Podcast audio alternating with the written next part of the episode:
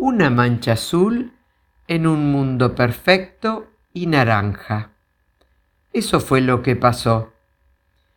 Calomel era un reino sin historia, ni mapas, ni relojes que duraran más de un día.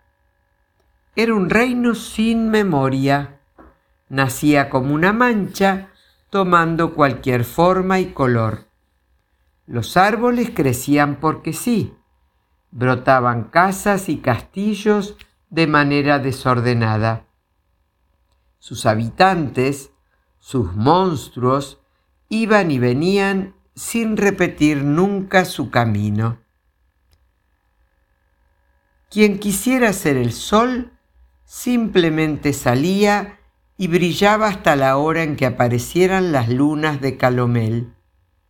Entonces todo se apagaba, se cerraba, se borraba y nadie sabía cómo ni dónde aparecería el reino mancha de Calomel al día siguiente. Villa Naranjo, en cambio, era un pueblo organizado. Su gente solo se dedicaba a sembrar y cosechar naranjas. Cada uno tenía su tarea.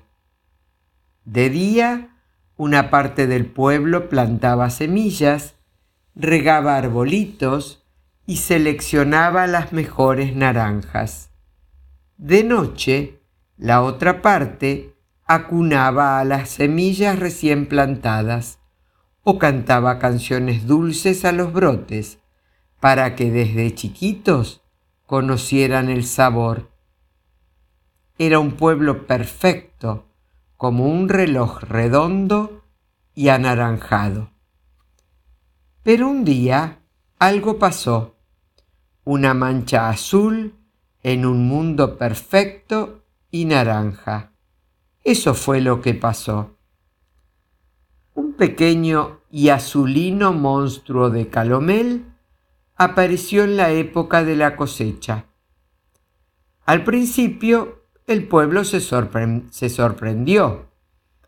Ensimismado en su tarea, se sintió incómodo con la presencia de un monstruo que los distraía de su rutina. Pero la verdad era que cada uno, íntimamente, sabía que tenía ganas de darle una naranja a ese monstruo que a pesar de su forma de dragón misterioso, solo inspiraba ternura. No se sabe quién se animó a darle la primera y perfecta naranja.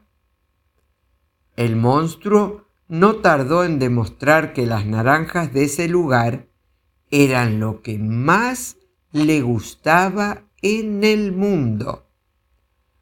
A cada naranja le correspondió con un gesto amable o un paseo divertido, no sería exagerado decir que en poco tiempo el monstruo de Calomel se convirtió en la mascota del pueblo.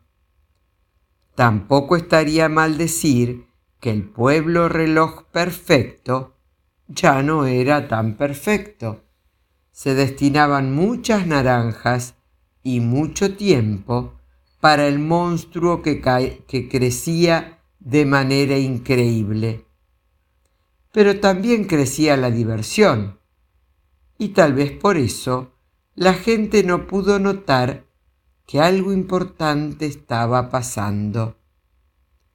El tamaño del monstruo exigía cada vez más naranjas y él las tomaba sin maldad, pero sin medida.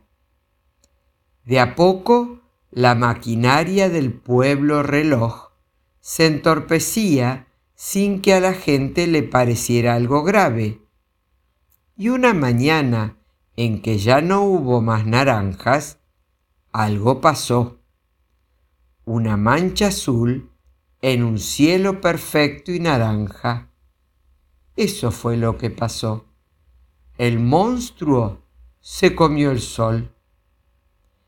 En la oscuridad, Solo la tristeza los unía a todos.